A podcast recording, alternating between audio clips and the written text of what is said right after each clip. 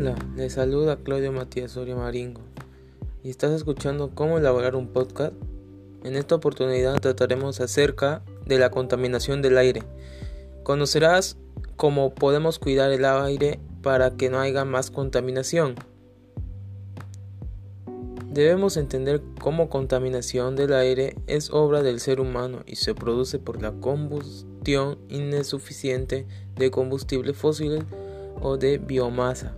Por ejemplo, los gases de escape de los automóviles, los hornos o las estufas de leña, las emisiones industriales, la emisión de metano, etc.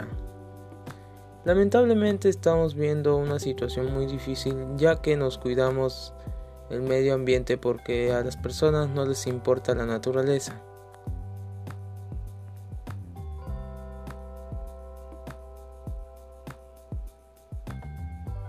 Asimismo, entre las causas que ocasiona esta situación se encuentra la carretera es hoy principal medio de transporte y sigue ganando terreno respecto a ferrocarril, de tal forma que el crecimiento desbocado del transporte hay que acacharlo principalmente al incremento del transporte por carretera.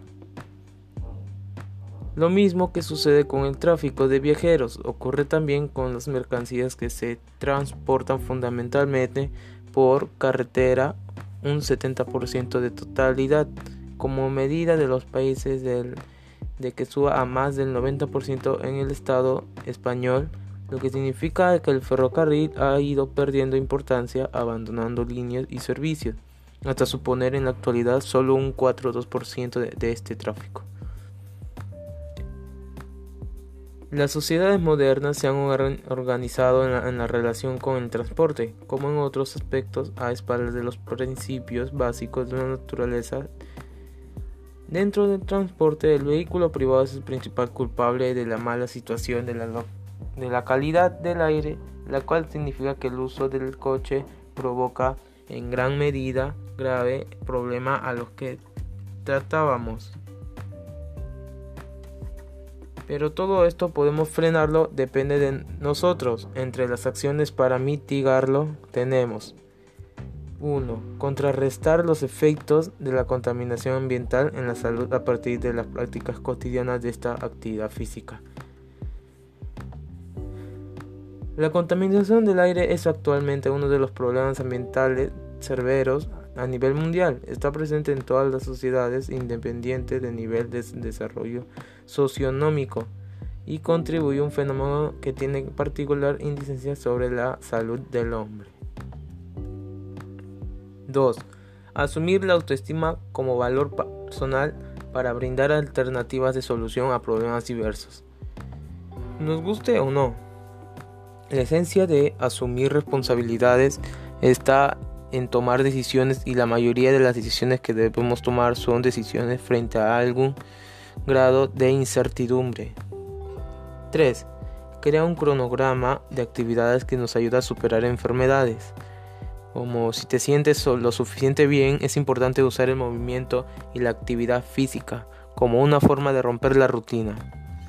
Es importante que nos demos cuenta de que es un periodo estresante para el cuerpo. Así tenemos un cuidarlo, le dice Danny Johnson, terapista física del programa de vida saludable de la Clínica Mayo a BBC Mundo. 4. La cantidad de residuos que producimos en casa, como usar bolsas de tela en lugar de bolsas de plástico, como también comprar productos con menos empaque, evitar las compras de bebidas embotelladas innecesariamente, reducir el uso de papel, donar cosas a organizaciones benéficas, tirar la basura y los desechos peligrosos correctamente, crear un lugar para una, para una composta. Bueno chicos, aquí me despido con todo lo mencionado. Estoy seguro que has aprendido algo sobre el aire contaminado en el mundo o en el país que nos afecta a las personas.